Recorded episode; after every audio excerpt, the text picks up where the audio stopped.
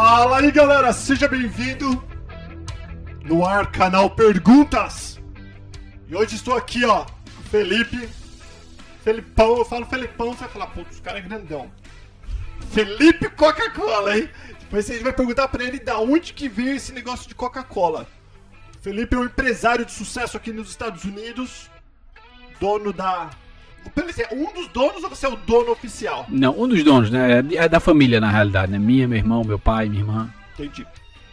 Um dos donos da Bakery, da Gostoso Bakery, que era pão gostoso, que agora está passando por uma transição de nome, porque os gringos não gostam de falar pão.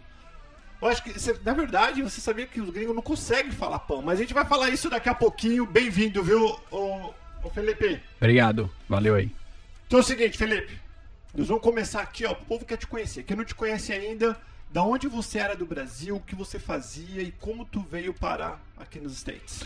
Bom, sou de Recife, né, tenho 36 anos. Tá bem. Não pareço. Pior que é verdade, viu? cabelo pretinho, tá que nem o cabelo todo branco. Não, e se eu cortar o cabelo e tirar a barba, parece que eu tenho 25 anos. e aí, uh, eu morava lá em Recife, a gente fazia, era representante comercial. E durante 10 anos a gente eu a família já estava 30 anos como representante comercial e eu já trabalhava ali há uns 5 anos. E aí a gente resolveu vir para os Estados Unidos. E por que, velho? Bom, eu era o único dos filhos que não queria sair do Brasil. Eu não, achava que não queria sair. Ah, tava recém-casado, aí meu ex-sogro ofereceu uma sociedade aqui. E aí eu vim pra cá e achava que com 3 anos já ia comprar minha Ferrari. Uhum. Achava que o negócio que ele tinha colocado aqui era fora de série. Então, esse, então você era casado, você veio com tua esposa, filho na época? Não, ainda não tava com filho na época, era só é, recém, a gente tinha um ano de casado só. Aí veio você e tua esposa. Isso. Vieram direto para Orlando. Direto para Orlando. Por que Orlando? Central. Para a empresa que ele tinha aberto era central. Você estava perto do porto de Miami. Era empresa do tava... quê? Era empresa de, de, importação e exportação de equipamento de restaurante. Você estava entre Miami, eh, o porto de Nova York, o porto da Geórgia lá em Savannah. Então você estava central. Onde você quisesse receber é, containers do Brasil, você conseguiria com, receber aqui em Orlando mais barato o shipping. Daí tu veio, Aí eu vim, começando a trabalhar. Ah, foi ali naquela época por volta de 2006, 2007. Foi logo quando estourou a crise aqui imobiliária. E aí o, o, negócio que a gente tinha planejado, a gente comprava equipamento na época, imagina, 900 reais a gente comprava um fogão, trazia para cá, que chegava a 300 dólares.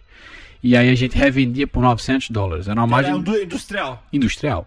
Era uma margem de lucro fora de série. Só que como estourou a crise aqui, o dólar baixou e aí essa eh, não tinha, não existia mais isso. Eu comprava por 900 reais e chegava aqui e não tinha quase a margem de lucro nenhuma. Eu vendia no eu tinha que vender a 1.200, que era o mesmo preço do forno americano, então não não fazia mais sentido. Então, pro teu modelo de negócio na época, se o dólar quanto mais alto tivesse, mais barato, mais dinheiro você ganhava. Que é como tá agora. Eu acho que para quem importa e exporta produto, é do fantástico. Brasil do cá, Brasil né? para cá. O cara que traz todinho, Guaraná, seja o que for, para trazer é a melhor época agora. Porque ele compra mais barato. Ele compra e na transição do dólar fica mais barato. E ele ganha mais dinheiro aqui. Tá, aí você trabalhou com isso quanto. Tá bom, daí 2009 pra, praticamente foi. A gente, a gente, eu fiquei trabalhando com isso ah, de 2006, 2007, 2008 e aí a gente fez uma transição na empresa. A gente resolveu, ao invés de importar e exportar, como tinha muito negócio quebrando, já que era a crise americana, a gente comprava os equipamentos usados e vendia. Então a empresa foi se modificando para o novo mercado que era comprar equipamento usado e revender o equipamento usado mais barato. Então a gente passou de, como eles chamam, né, de venda a granel, de wholesale, para gente para vender direto para o consumidor final. E isso você ficou fazendo até que ano? Até mais ou menos. Uh, até do, depois, mesmo depois de comprar a padaria, eu continuei. Então, até 2010, 2011, 2012, a gente continuou, continuou fazendo isso também. Ah, então você não chegou a carregar pedra, fazer pintura, tra trabalhar trabalho de um imigrante de verdade? Né? Não, né? essa parte aí não. Eu carreguei muito fogão, muita chapa, que é pesado, muita caixa. Mas a parte de pintura, de, de, construção. de construção, eu não tenho experiência nenhuma. Ao contrário, eu acho que se eu fosse trabalhar nisso, eu morrer de fome. Caramba, aí vocês ficaram com isso até 2010. E como que você entrou nesse negócio de padaria, mexer com comida, velho? É uma coisa chata, principalmente nesse país que é complicado. Meu pai é português, eu brinco dizendo que ele veio finalizar o destino dele de todo português aqui nos Estados Unidos, que é ter padaria. A gente, por vender os equipamentos, usados, começou a ter contato com restaurante e começou a criar esse laço de amizade. E aí a gente conheceu os donos da, da padaria Pão Gostoso e, e aí a gente começou a conversar. Ela é originária de, de Newark, Connecticut e Danbury, lá em cima, tinham três lá. Hoje não tem mais nenhum. A gente é a única pão gostoso que ainda existe nos Estados Unidos. E, e aí a gente conheceu, ele precisava vender, um dos sócios precisava vender, a gente comprou a primeira parte, porque achava um modelo de negócio interessante. E depois de um ano, outro sócio também resolveu vender, e aí a gente terminou comprando e ficando como só sozinho. Isso foi quando que vocês ficaram sozinhos? Você falou, nós somos donos 100%. Final de 2008, comecinho de 2009.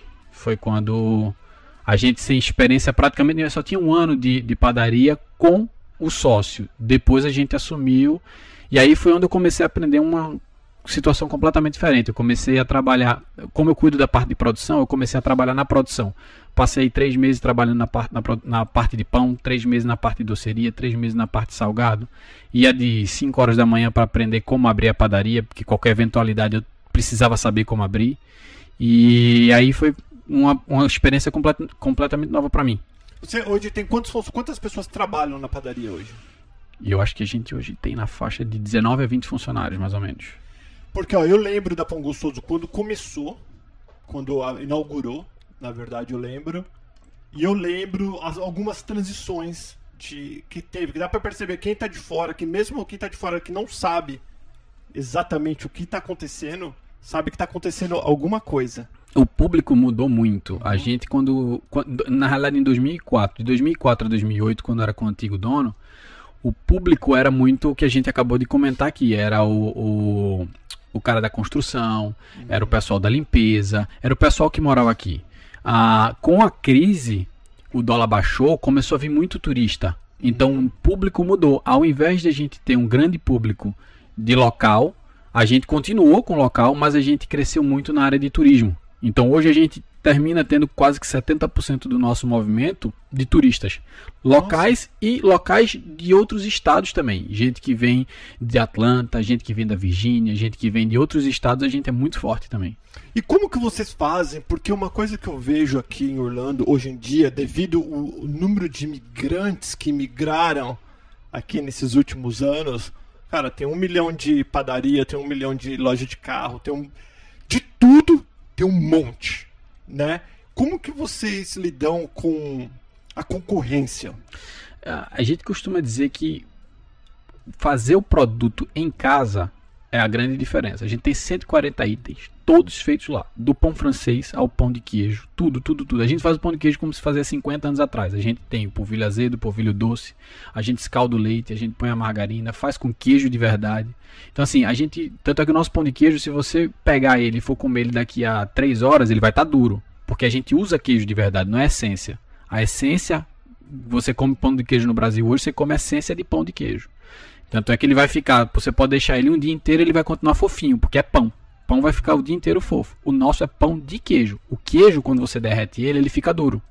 Então é mais ou menos a mesma coisa. Ele vai pro forno, ele vai ficar duro depois, ele vai ficar molinho durante meia hora, uma hora depois disso ele fica duro. Então a qualidade do produto faz diferença. A gente usa cenoura de verdade para fazer o bolo de cenoura. A gente faz o brigadeiro com leite condensado e chocolate e só que ele trouxe para mim. Hum, quando eu vi, ele trouxe uma caixa com as guloseimas. Depois eu vou fazer no Instagram para vocês dar uma, uma olhadinha. Me fala sobre funcionário. Eu converso muito com empresários aqui. E é bem interessante, porque eu falo com empresários, os empresários falam: não consigo arrumar funcionário que, que veste a camisa e trabalha. Aí eu falo com o povo, fala: não tem trabalho em Orlando. Eu falo, mas se, se, se o empresário está falando que não consegue bom trabalhador e o trabalhador está falando que tem alguma coisa errada, vocês têm bastante turnover, que é muita gente entra e sai, ou vocês têm os funcionários fiéis? Como... Na parte da cozinha, a gente já tem os funcionários desde a época que a gente comprou a padaria. Então, assim, então isso também faz uma diferença uhum. no produto. É, é, é, basicamente a mesma coisa. Então, todo, todo funcionário da cozinha da gente é o principal, né? O, a gente chama de backbone. Uhum. O que é o, o, a espinha dorsal da padaria, ele é praticamente o mesmo. A, os funcionários da frente, não. Esses são realmente, a gente está em, em, constante mudança. Não tem como você. Ninguém quer ser atendente de padaria pro resto da vida. Então, você termina tendo essa mudança constante. Alguém sempre está procurando um negócio melhor para trabalhar. Fora que ainda tem um detalhe: para você hoje ter um, um, negócio legal, você tem que ter alguém que trabalhe, que fale inglês, espanhol e português. Então, é, eu acho que a grande dificuldade do empresário brasileiro em arrumar funcionário não é só vestir a camisa, mas a qualidade do funcionário também. Porque a gente hoje recebe americano, a gente recebe hispano, a gente recebe o público brasileiro que é o nosso maior. Então ele tem que falar as três línguas. E hoje, se você brincar, tem CEO no Brasil que só fala duas. A gente precisa de funcionário que trabalhe com três línguas. Então, eu acho que a grande dificuldade é isso. E aí, quando você encontra, você ainda tem que fazer com que aquele funcionário se sinta valorizado, sendo um atendente de padaria. Então, não é a melhor solução, mas a gente consegue animar e através disso tá toda hora junto, conversando, mostrando como é que é a forma de atendimento. E aí faz a diferença, eu acho também. O que, que é que tem na padaria que, que eu tenho eu não, eu não, eu não sou de comer muita coisa, mas uma coisa que eu, que eu como, que eu sempre compro na sua padaria é o pão francês, porque eu sei, como eu moro longe, eu não bato. Aqui, no, aqui nos Estados Unidos, para quem não sabe, a gente não atravessa a rua e vai na padaria, que nem vocês fazem na maioria dos lugares no Brasil. Aqui você tem que pegar, entrar no carro e dirigir pelo menos 5, 10 minutos para chegar. No meu caso, é 40 minutos a uma hora para chegar na padaria. Então sempre que eu vou, eu compro 20 ou 30 pãezinhas e eu levo. E uma coisa bem legal da padaria da, da Gostoso Bakery, que é pão gostoso para quem já conhece, é que você pode comer o mesmo pãozinho no outro dia e depois no outro dia, que ele não fica duro e ele, não fica com gosto de velho. O que, o que por quê? O nosso pão é fresco. A gente faz todo dia. Não é a gente nunca so, o pão da gente nunca sofre o processo de congelamento. Então, eu acho que a grande diferença para o pão ficar mais tempo com a vida útil é já, exatamente esse. É a forma com que a gente faz ele, que é desde a época que a gente comprou a padaria, não mudou em, em, nem a farinha que a gente compra a gente mudou. É a mesma farinha que a gente compra sempre, do mesmo fornecedor sempre. Então, acho que essa é a grande diferença. Manter como era feito e se precisar melhorar, a gente vai melhorando. O que muita gente faz você mora 40 minutos, mas tem gente que mora, por exemplo, em Port St. Louis, que leva o quê? Duas Nossa, horas. Duas horas é. Então o cara vem aqui no final de semana, aí chega na padaria no domingo, compra 50 pães, leva, congela o pão já assado. Olha. E aí ele vai tirando o pão no dia que ele vai utilizando e ele deixa 5 minutos fora, bota 5 minutinhos no forno e o pão parece que está novo. Ó, a dica aí do Felipe do, do, pão gostoso. Felipe, qual que é o doce ou salgado que para você existe um milhão de padaria, mas só na Pão Gostoso você vai ter este doce ou esse salgado. O que, que é que tem lá que, que Ó, é maravilhoso? A gente hoje tem recebido muito famoso do Brasil para cá. Orlando virou, acho que, um, um para-raio de famosos. Virou o Miami de antigamente, o paraíso dos, dos famosos, hoje é Orlando. É, hoje é né? é Orlando, exatamente. Uhum. Então, assim, uh, um um doce que assim, a gente vende muito, é o campeão de venda dos doces, é o, o bolo de cenoura com chocolate. Esse a gente faz com cenoura de verdade mesmo. Então o que acontece? A gente, é, há, acho que um ano atrás, veio uma blogueira bem famosa e ela adorou o bolo e a mãe dela veio três meses depois. Ela é de São Paulo. Uhum. E ela, a mãe me mostrou o áudio, ela mandando para a mãe traz três bolos de cenoura para mim da padaria Uau, Pão Gostoso. Que legal. Porque eu quero. A mãe dela, antes de viajar, foi, a gente pegou, embalou direitinho, ela levou na mala pra filha os três bolos de cenoura para ela comer lá no Brasil. Então acho que o bolo de cenoura é um dos nossos itens. A coxinha catupiry, receita minha. Quando a gente comprou a padaria, a coxinha catupiry não era legal. E aí eu saí buscando, fui buscar na memória da minha infância. Eu comia coxinha no, na frente do colégio, da escola. E aí eu comecei a buscar e eu, a, a, minha maior recompensa foi quando meu amigo que estudava comigo veio aqui, ele provou a coxinha, ele fez, essa coxinha é exatamente igual a do Tonho, que era o cara que vendia uhum. coxinha na frente da padaria. Então eu disse, bom, então acertei, era isso que eu precisava, era isso que eu queria. Então acho que a coxinha catupiry da gente também é fora de série, a gente vende, é o, dos salgados é o item que a gente mais vende, é a coxinha catupiry. E do doce, o bolo de o cenoura. O bolo de cenoura, brigadeiro, lógico, o brigadeiro sempre vende. Pão doce, o pão doce da gente é fantástico. A gente faz na padaria, não é pão doce comprado, congelado. É feito lá. Então todo dia o menino tá lá, faz a massa doce, enrola, coloca coco, leite condensado, creme de leite, doce de leite, tudo em cima. Qual que é qual a dificuldade que vocês, como empresário, vocês em família, quando às vezes fecha a padaria, vai para casa e fala, putz, qual que, qual que é a dificuldade de empreender e qual que é a maior facilidade de empreender aqui nos Estados Unidos, na sua opinião? Em termos de facilidade, é que tudo que você precisa resolver, você consegue resolver. Ah, então, assim, é, no Brasil é tudo muito burocrático. Aqui não. Se você qualquer, tem qualquer tipo de problema, seja com imposto, seja com o que for, você consegue falar de imediato você já consegue resolver. Eu acho que nesse sentido tudo é o mais fácil. Uhum. Eu acho que a grande dificuldade para a gente é porque é um negócio brasileiro fora, dos fora do Brasil. Então acho que essa é a maior dificuldade. A gente hoje já não tem a dificuldade que a gente tinha um tempo atrás de encontrar matéria-prima. Hoje a gente consegue encontrar matéria-prima, polvilho, polvilho doce, polvilho azedo, como comentei, era, é, hoje é muito mais fácil de encontrar. Mas é, eu acho que a dificuldade de você fazer um negócio que é voltado para brasileiro e fazer com que o americano e o público hispânico venha no seu local. Esse eu acho que para mim é a maior dificuldade. É onde a gente tenta crescer cada dia mais. Que o público brasileiro já vem, mas o americano hispano é o que você tem que buscar para dentro do seu negócio. O que, que o americano mais gosta quando ele experimenta a primeira vez? Eu sou casado com uma americana e ela já foi na Pão Gostoso comigo. O que, que o americano gosta?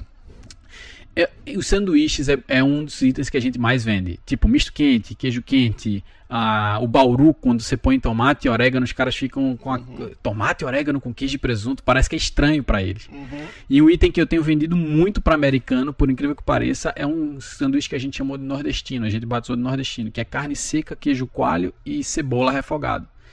E os caras, a, a princípio, olham que, que é isso? Mas pedem. Porque eu acho que quando, quando o americano vai na padaria brasileira, ele já vai querendo provar algo alguma novo. coisa, sim. Então ele já está predisposto a provar alguma coisa. E aí, quando eles provam, eles viram fãs. Eles voltam toda semana para comer. A gente hoje tem muita gente que trabalha ao redor, que vem todo dia para comer sanduíche. É muito engraçado. Então, sanduíche, a coxinha também é outro que os caras compram muito, muito, muito, muito, muito. Eles viciam, é engraçado. Eu disse, ah, tem gente que namorou brasileira o namorou brasileiro. Uhum. E assim, não tá mais namorando, mas continua vindo na padaria. Eu até brinco com eles, ainda bem que pelo menos a padaria é um item que você não vai ficar lembrando da sua mulher, porque senão da, da sua ex, senão você não vinha mais, né? E é interessante você falar da coxinha, porque a minha esposa, ela adora a sua, a sua mas, mas, quase que eu falei que a minha esposa adora a coxinha do Felipe, aí não ia ficar legal, mas adora a coxinha da, da Pão Gostoso, da, da Gostoso Bakery.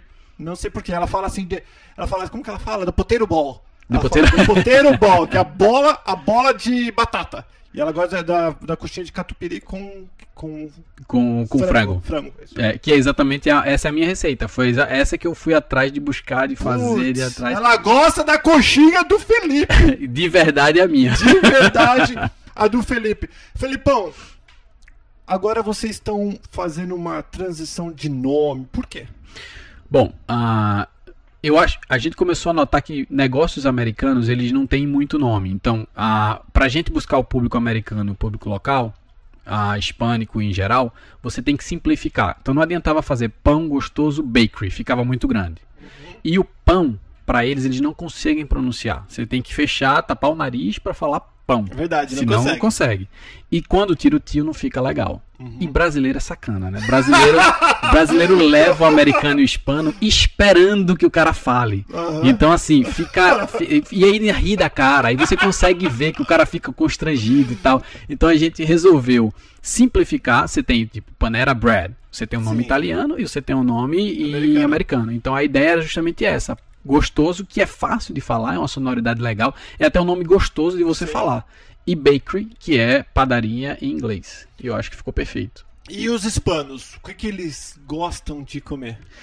A culinária hispana é muito parecida, sim, né? Sim. Mas é engraçado porque você falou agora, mas se for colombiano e venezuelano, tem um salgado que a gente faz que é o lanchinho que no Rio é joelho e em Recife é italiano e de, de lugar a lugar que você vai é diferente. É um simples, um simples enroladinho de presunto e queijo. E eles lembram um tal de catito que eles têm lá. E é o campeão de venda para os hispanos. Eles compram, levam de 5, 6, 7 e às vezes pedem para colocar na chapa como se fosse um misto quente, mas é que é um pão mais é tipo uma massa meio nem é doce nem é salgada. E aí os caras endoidam nesse pão. Então eu acho que um dos itens que mais vendem, fora lógico o tradicional, coxinha, bolinho de bacalhau, eles adoram, bolinho de mandioca, porque eles adoram mandioca também, né, a famosa yuca para eles. Uhum. Então assim, mas eu acho que esse daí é o campeão para os caras. Como que vocês fazem o marketing pro americano ou pro hispano ou é mais o amigo do amigo do amigo que vai levando? Hoje a gente está baseado muito em Google.